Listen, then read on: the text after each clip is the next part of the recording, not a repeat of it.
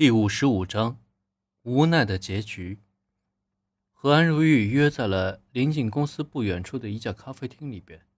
林木间以前倒是经常去，只是此次的心情却是完全不同。从那次和安如玉有了一次身体的交集之后，林木间很怕遇见安如玉，也更加害怕提起这个名字。冥冥之中又有一种牵挂和羁绊。来到咖啡厅里。在一个靠窗的座位坐下来，隔着玻璃看见就是自己以前的公司大楼的牌子依然是那么耀眼。林木间期待又害怕安如玉的到来，内心期待有什么事情会改变安如玉的看法，自己卖掉快餐公司，再变成一个朝九晚五的上班族。盯着门口，安如玉一袭工作制服，端庄优雅的走了进来。见到了安如玉，林木间内心又开始咚咚直跳，期待又内疚的心情交叉的折磨着林木间的内心。你来了一会儿了吧？我刚刚忙了一点事儿，就赶过来了。哈，我也是刚到一会儿，你要多注意身体啊，工作是干不完的。是呀，身体是革命的本钱。我记得我一个网友叫一杯白开水。也经常在网络上告诉我，不要让我太劳累，身体是革命的本钱。越来越觉得身体大不如前了。一杯白开水，多么熟悉的名字！自己的网名不也是一杯白开水吗？难道是巧合？至理名言嘛。你的网名叫什么呀？天涯咫尺。啊？难道？你是那个一杯白开水。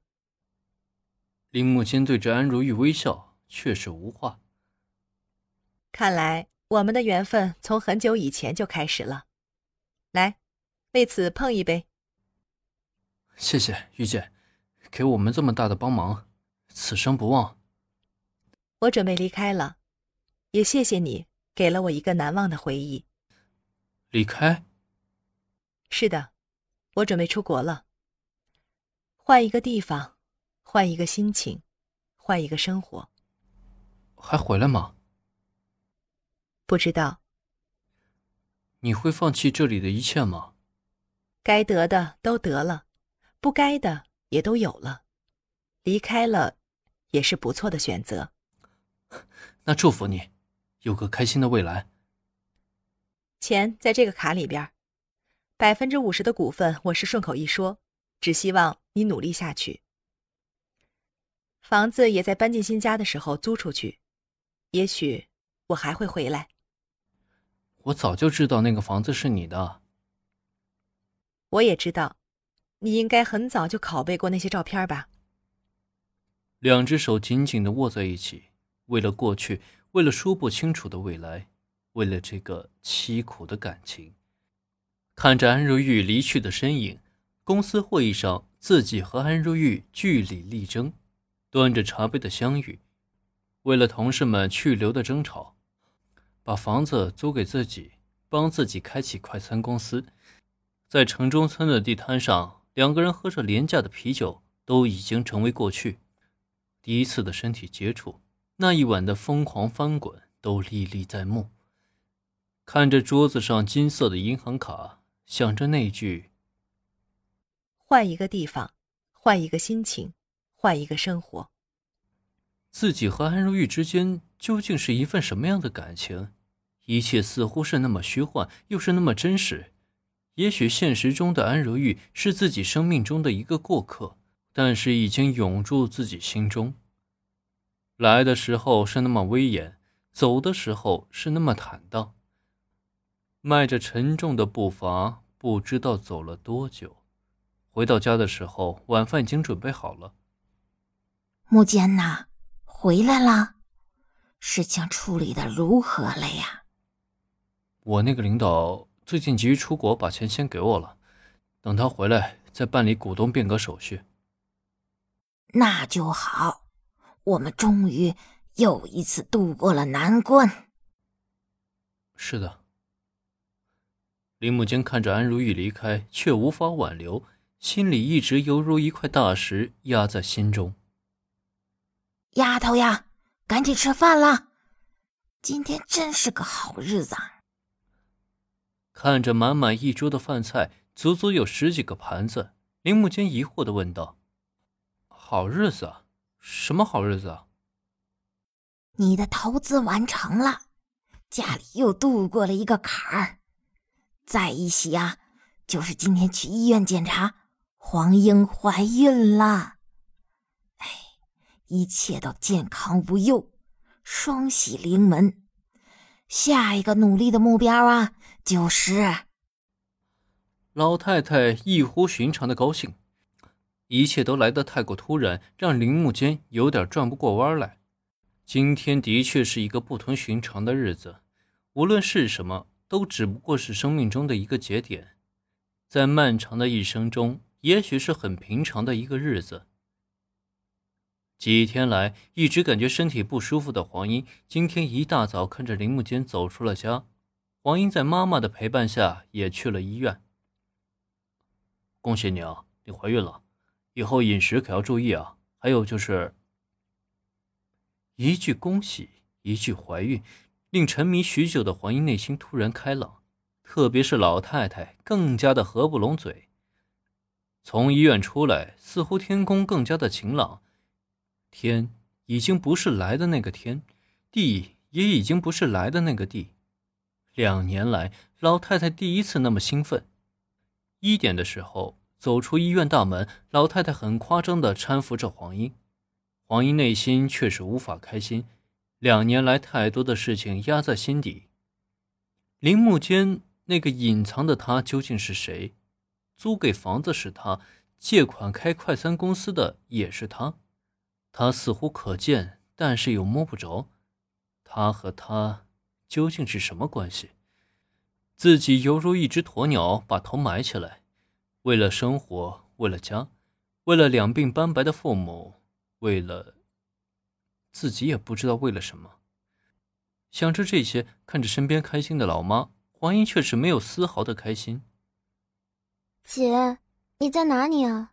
现在干嘛呢？我今天没什么事儿，在逛街呢。我有一个好消息，也有一个坏消息要告诉你。我也有一个好消息要告诉你，但是也有一个坏消息要告诉你。那你先说。好啊，我和妈妈来医院了，医院查出来我怀孕了，妈妈开心的很。黄英还是第一时间把这个喜讯分享给了妹妹。你的好消息呢？我的好消息就是我要升副教授了。那坏消息呢？坏消息就是……算了，没有坏消息。今天也是文文此生最难抉择的一天。最近几天，通过一系列的反应，告诉自己自己可能怀孕了。孩子究竟是谁的，自己也不知道。四十天以来，自己和端剑锋和隋阳都有过亲密接触。一大早，拖着疲惫的身体来到医院，依靠在外边的沙发上，看着过往的情侣，一副副笑意浓重的脸上。身边或有男朋友，或有老公，心疼的搀扶着，看着自己孤单一个人，突然眼泪止不住的流了出来。两年多以来，自己学生生涯处处是鲜花，处处是掌声，但为什么自己过得这么悲惨呢？恭喜你，你怀孕了，以后要多注意饮食。还有啊，你是流产多次了，这次怀孕呀不容易。要特别注意啊！听着怀孕不容易，要多注意。突然间感觉有些眩晕。谢谢医生。拿着单子走出医院，湛蓝的天空突然间感觉是阴沉沉的。肚子里的孩子究竟是谁的？以后怀孕不容易，两个可怕的选择又一次来临了。顺着马路一直走，不知道去哪儿。也不知道该去哪儿。人生之路很漫长，自己为什么一而再、再而三的遇到这样困难的抉择呢？走过了一条条街道，走过一个个店铺，突然感觉自己的前途很迷茫，眼泪顺着自己的眼眶流下。手里拿着那个诊断单子，却有万斤重。迷茫的双眼呆呆的望去，咖啡厅里边，林木间和安如玉正双手紧紧的握在一起。曾经张琴也是这么紧握自己的双手，和自己发誓要善待自己。曾经张琴也在教室里边面对几百学生向自己求婚，要娶自己。但后来呢？一切一切都是那么的不可信。文文沉重的拨通了黄英的电话，想把自己看到的一切告诉姐姐，但是接通了电话，却突然把想说的话都憋在了心里。医院查出来我怀孕了。简单的几个字，突然让文文也明白了许多。一切都隐藏起来吧，一个家不容易，一个人的苦难自己一个人承受。自己已经成年了，不能让父母亲人再为自己承担更多的痛苦。未来会是什么样呢？自己一个人孤独一生，还是自己要为自己的行为负责，为自己选的路负责？回到家的时候，姐姐已经在家了。笑意黯然的老两口，略显开心的姐姐，想着要为自己的事情负责，文文还是没有把这个痛苦的事情说出来。一家人再一次开开心心的吃着饭，看着父母给姐姐不停的夹着菜，文文内心突然感觉更加的伤感。林墨间看着老两口的笑意，看着黄英的神态，觉得自己也许真的做错了。自己一定要为自己的行为负责，为自己的过去负责。过去已经过去了，现在要重新开始。人生由不同的坎坷组成，我们度过了一个，还有一个。林木间还是坚信自己可以和黄英手挽手走过一生。